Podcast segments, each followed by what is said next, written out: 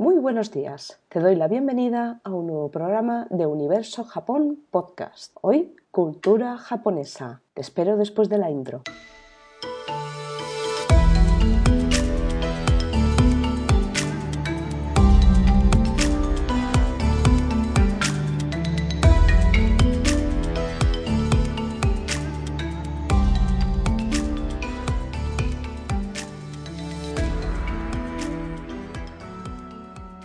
Ya es viernes. No sé si escuchaste la disertación filosófica que hice el miércoles. Fue un poco atípica, pero bueno, conclusión.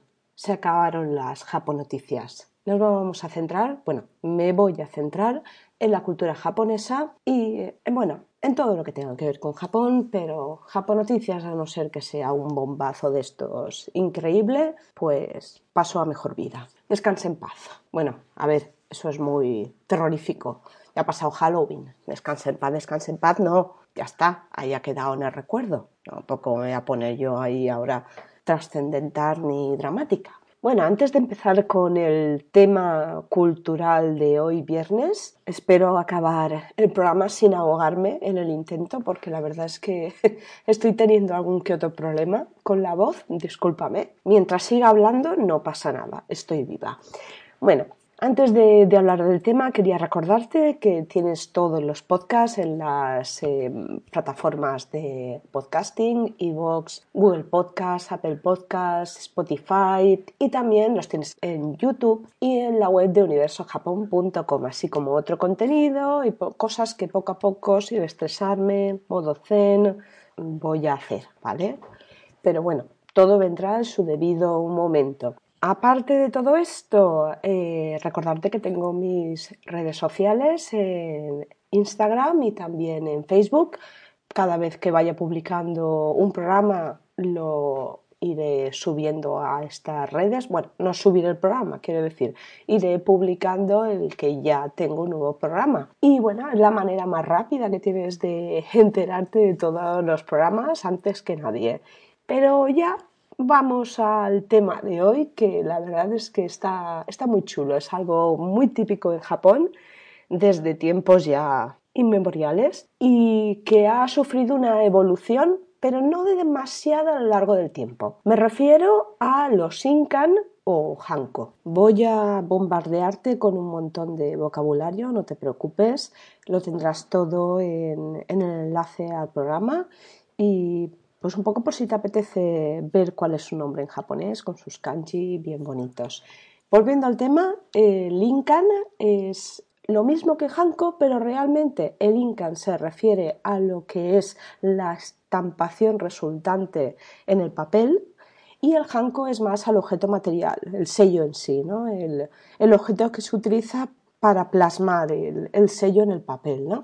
De hecho, el certificado de registro que, se obtiene al, registrar, valga la redundancia, este INCAN en, el, en la oficina del gobierno donde debes ir a registrarlo, se, llaman, se llama INCAN Showmei. De ahí, pues bueno, que se pueda referir a, en ambos nombres, ¿no? Eh, con ambos nombres, tanto Incan como Hanko. En, eh, bueno, aquí en, Occidente no se acostumbra más que a firmar con, con la firma ¿no? de, de toda la vida. Bueno, luego es, quizá para ellos se consideran que es fácilmente falsificable, ¿no? Y por eso eh, quizá la manera de, que han tenido los japoneses de perpetuar a lo largo del tiempo la utilización del hanko. Voy un poco a la etimología de lo que es hanko y de lo que es inkan. Hanko, eh, sus kanji, tal cual, eh, significan literalmente pequeño sello. Y eh, en este caso, eh, te lo explico así un poquito, que te dejaré alguna foto,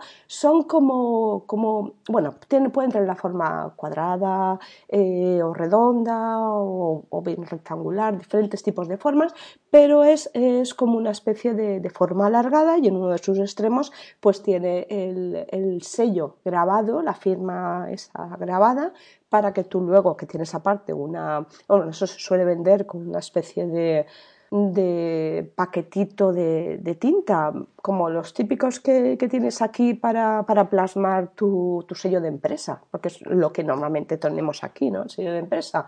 Pues bueno, lo mismo pero en roja, ¿no? Entonces tú lo plasmas y ahí queda, queda plasmado. Este Incan, el nombre viene de IN eh, sería el, el sello y CAN sería como un modelo patrón, es decir, un modelo patrón del sello.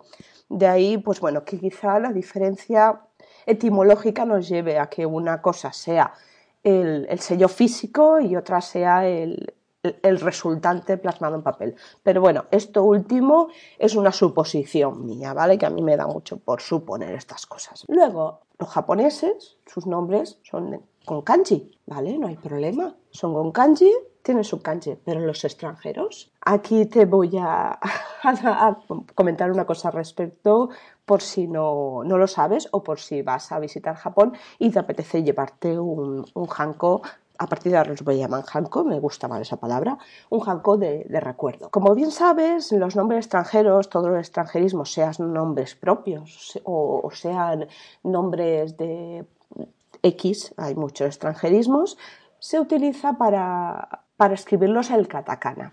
Pues bueno, los nombres extranjeros también eh, utilizamos el katakana para escribirlo. En tal caso, normalmente eh, cuando tú quieres hacerte como extranjero un sello, utilizas ese katakana, ¿no? Pero también te dan la opción de utilizar los kanji. Tu nombre inicialmente no tiene kanji, porque los nombres occidentales no llevan kanji. ¿Cómo lo hacen? Pues bueno, la manera es que tú busques, o lo pueden buscar ellos, como tú prefieras, unos kanji que a nivel sonoro cuadren con la pronunciación de tu nombre. Y eso es, pues bueno, pues los plasman en el, en el sello, en el hanko. ¿Dónde está el problema con todo esto? Tú puedes utilizar este sello con el kanji en lo que llaman ellos contratos menores. Puedes abrir una, o sea, pedir una tarjeta de crédito, una, un contrato de telefonía, algo con el banco que no sea así excesivamente importante. Pero en el momento necesites, imagínate, eh, hacer una hipoteca para comprar una casa, comprarte un vehículo, cosas ya de, envergadura, ahí ya te van a pedir el documento de identificación. En este caso, pues sería tu documento em, de identificación como extranjero en Japón. Y allí tu nombre solo aparece en katakana. Y siempre, siempre, siempre el nombre que aparece en la identificación tiene que coincidir con el del hanko. Obviamente, si está en kanji, no va a coincidir de ninguna de las maneras. Por eso, el, de kanji pues puede resultar mono, puede resultar anecdótico, un recuerdo, pero realmente no le vas a dar un uso como tal. Además, también otra peculiaridad es que, bueno, en Japón, culturalmente, las mujeres al casarse pierden su apellido y adquieren el de, su marido.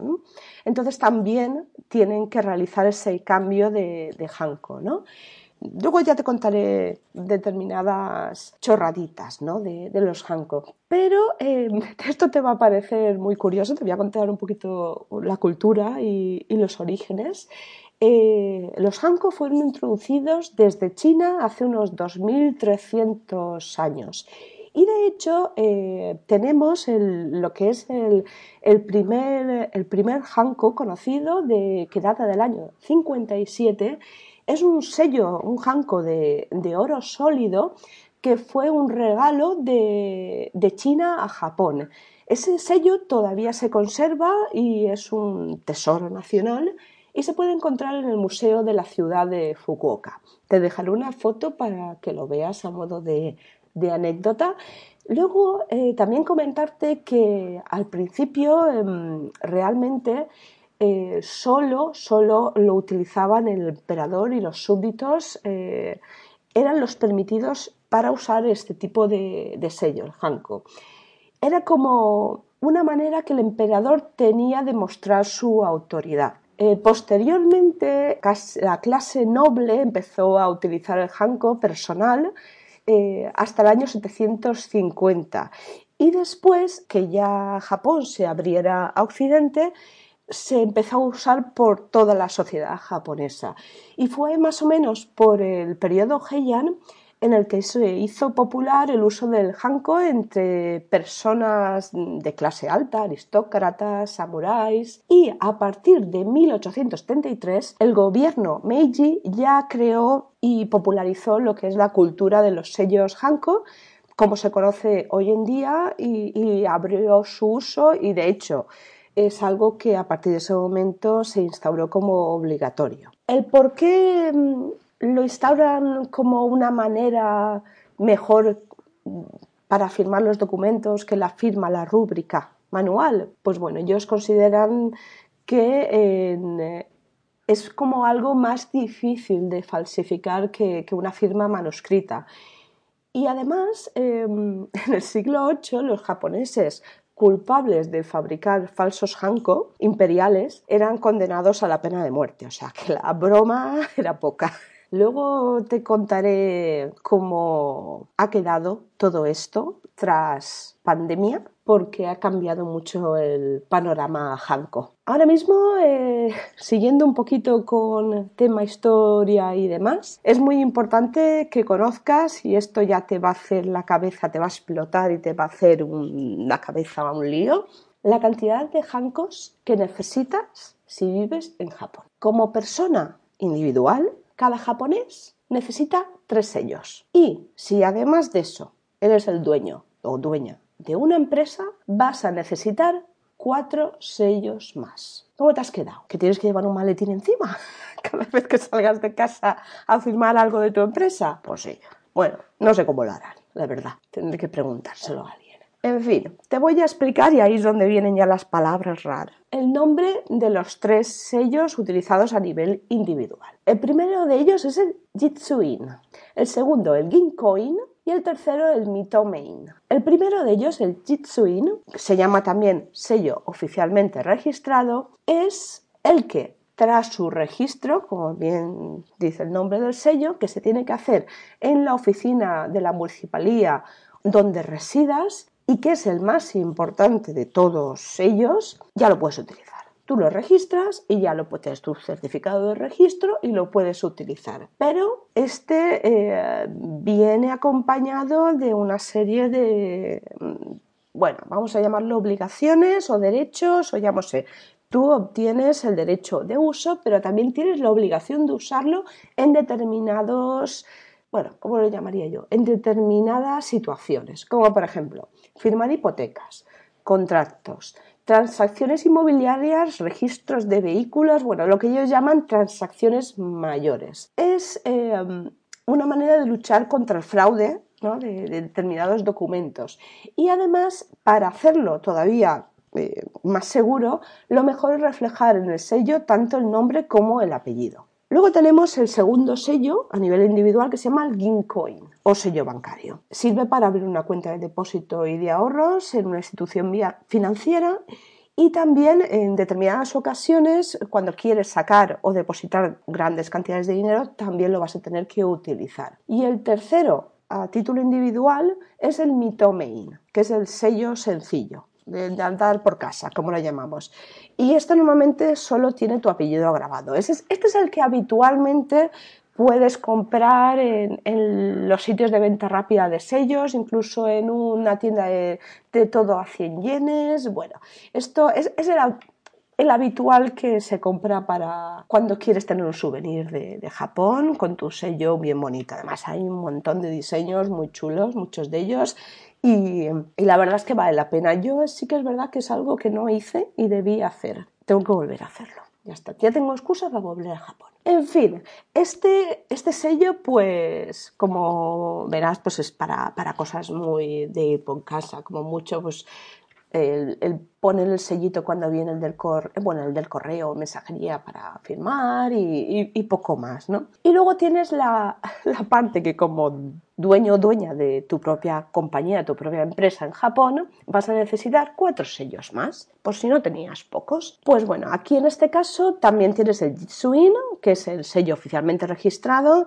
En este caso tienes que registrarlo en la Oficina de Asuntos Legales donde esté localizada la oficina central o la sede central de tu empresa. Este igual que te he dicho antes, para el tema individual se utiliza para firmar hipotecas, contratos, transacciones inmobiliarias, registros de vehículos y tal. Para hacer que sea más seguro y para evitar los fraudes en este tipo de sellos de empresa, lo mejor es tener estos sellos con el nombre de la compañía y el sello del puesto de trabajo del presidente de la compañía. Luego tienes también el, segundo sello necesario, que es el Gincoin, que es el sello bancario, que tal cual como te he dicho antes, al igual que lo tienes a nivel individual, también lo tienes que tener a nivel empresarial, ya que la empresa tiene una cuenta bancaria totalmente independiente de la cuenta bancaria o cuentas que tengas a nivel individual. Y sirve para exactamente lo mismo que te he dicho.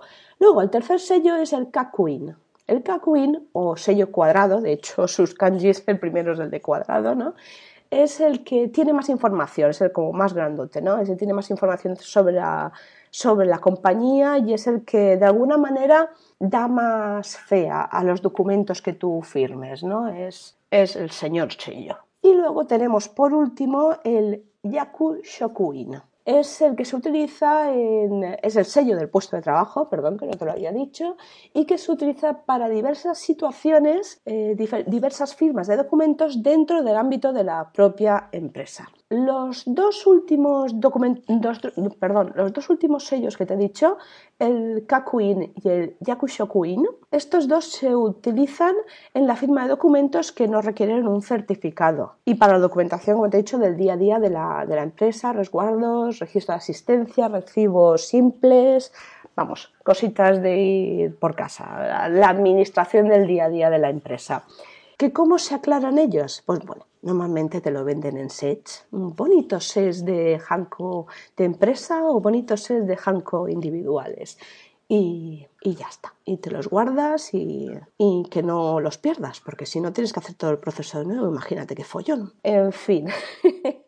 Los no registrados sí que te digo que los puedes obtener en muchas tiendas, tiendas de 100 yenes, tiendas de, yo qué sé, eh, eh, de souvenirs incluso, en, máquinas automáticas que tú tienes tu pantallita, eh, pones lo que quieres, entras tu, metes tu nombre en katakana o incluso en kanji, lo registras y automáticamente te saca el sello con, con tu nombre. O sea, es muy chulo, ¿no?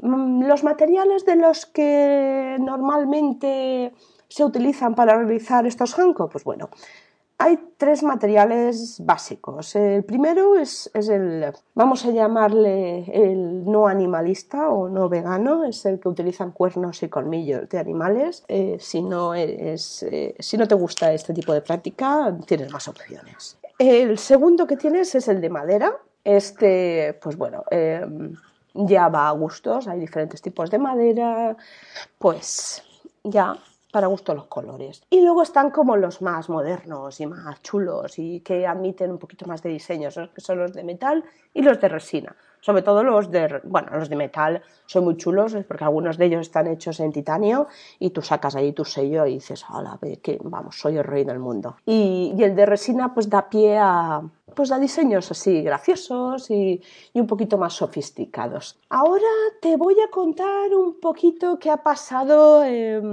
que es lo que te decía al inicio, qué ha pasado con todo esto y con el uso de los sellos eh, durante la pandemia. Claro, la cultura de Japón, no sé si sabes que, tiene ciertas peculiaridades eh, en la documentación administrativa. Y es que, aunque no lo creas, se siguen utilizando los faxes. Sí, esto que ha pasado ya en la historia aquí ni nos acordamos. ¿eh?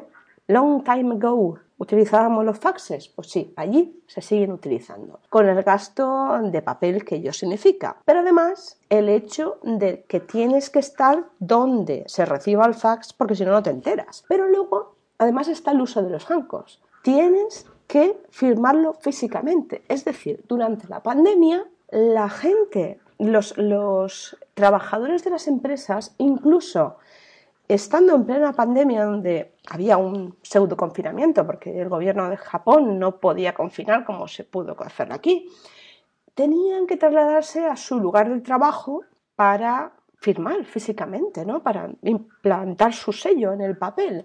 Claro, eso, eso es una barbaridad, ¿no? Y, eso eh, al gobierno pues le ha molestado bastante porque frenaba lo que era la, el uso del teletrabajo y la modernización de, bueno, de todo, de todo el Estado, de todos los estamentos, ¿no? Pero claro, con la Iglesia hemos topado, porque nos encontramos con, varias, con varios problemas. El primero de ellos, la población de Japón es en un alto porcentaje una población muy envejecida. Claro, obviamente este tipo de, gente no sabe utilizar el ordenador y mucho menos le pidas que, que, te firme un documento digitalmente. Además son muy reacios a cambiar todo tipo de costumbres, que por otra parte lo entiendo. Enséñale tú a tu abuela de 80 años eh, que ahora tiene que firmar un documento mm, con una firma digital que tiene que ir a pedir el certificado, bueno, eso aquí en España, el certificado a, pues bueno, pues Hacienda, ponte en el lugar, ¿no? O sea, yo lo entiendo. Y por otra parte, pues bueno, las instituciones japonesas están muy acostumbradas al uso del papel. Y eso es algo que el gobierno se ha dado cuenta que tiene que cambiar. Y bueno, está aprovechando un poquito todos los cambios que han surgido a raíz de la pandemia para promover este tipo de cambio hacia la digitalización. De hecho, un fabricante histórico de Hanko, eh, Sachi Hata, eh, entendió la problemática y desarrolló un sello electrónico. Y de hecho, entre marzo y junio de 2020, cerca de unas 300.000 compañías japonesas compraron ese sello digital y eh, lo están utilizando. La idea es que ambas opciones coexistan. Pero hay una tercera opción y esa es la que me ha sorprendido a mí a la par que me ha, encantado, ¿no? Es, es como mezclar tradición y modernidad todo en uno. El artífice de esta idea ha sido Takuma Yamazaki. Yo he descubierto eh, este tipo de hankos en la web Spoon Tamago. Son hankos con código QR. Sí, como lo oyes. En vez de tener al final tus kanjis, tu katakana, tienes un código QR. En vez de firmar con tu firma, plasmas un código QR, un código QR que posteriormente puede ser escaneado con tu móvil, con tu smartphone y te puede llevar a, una página web donde tú ahí tienes toda la información que quieras mostrar. No sé hasta qué punto esto es oficial, no es oficial, lo he intentado buscar, pero me parece que simplemente es algo chulo algo que, pueda ser accesorio, que, puede quedar sofisticado para marcar tu diferencia, ¿no? Como, como compañía, como persona, como artista, no lo sé. Creo que oficializado no está, pero oye, me parece una idea muy chula, es tu sello de metal y al final plasmas el código QR. Bueno, para gustos los colores. Ya veremos si esto al final desaparece, no desaparece. Yo creo que mi generación, por lo menos, seguiremos viendo los Hanko por muchos años. Luego comentarte, eh, Esto de los Hanko trae mucha cultura pues, en el mundo de los niños, en el mundo quizá como de, los souvenirs, de los regalos, y es que bueno, pues se pueden, se pueden em, tunear como queramos. Es decir, eh, le puedes poner el material que tú quieras, con los diseños que tú quieras, súper bonitos, súper originales, es, es un buen regalo si lo quieres hacer y quedas como Dios. Luego también para los niños que se pueden poner a lo mejor sus dibujos de los personajes y está muy chulo. La verdad es que es una opción, ¿no? Es un bonito regalo, un bonito recuerdo y, y ¿por qué no? Es tradición japonesa que, que, al fin y al cabo es lo que mola. Te recuerdo que todo esto lo vas a poder ver y mucho más en la web universojapón.com, que puedes suscribirte a mi newsletter y a las redes sociales para estar atento de cuando publico un nuevo programa o algo nuevo que tenga que comentarte y sin más, me despido de ti agradeciéndote que estés al otro lado, porque sin ti esto no sería posible. Arigato, osaimashita, matane.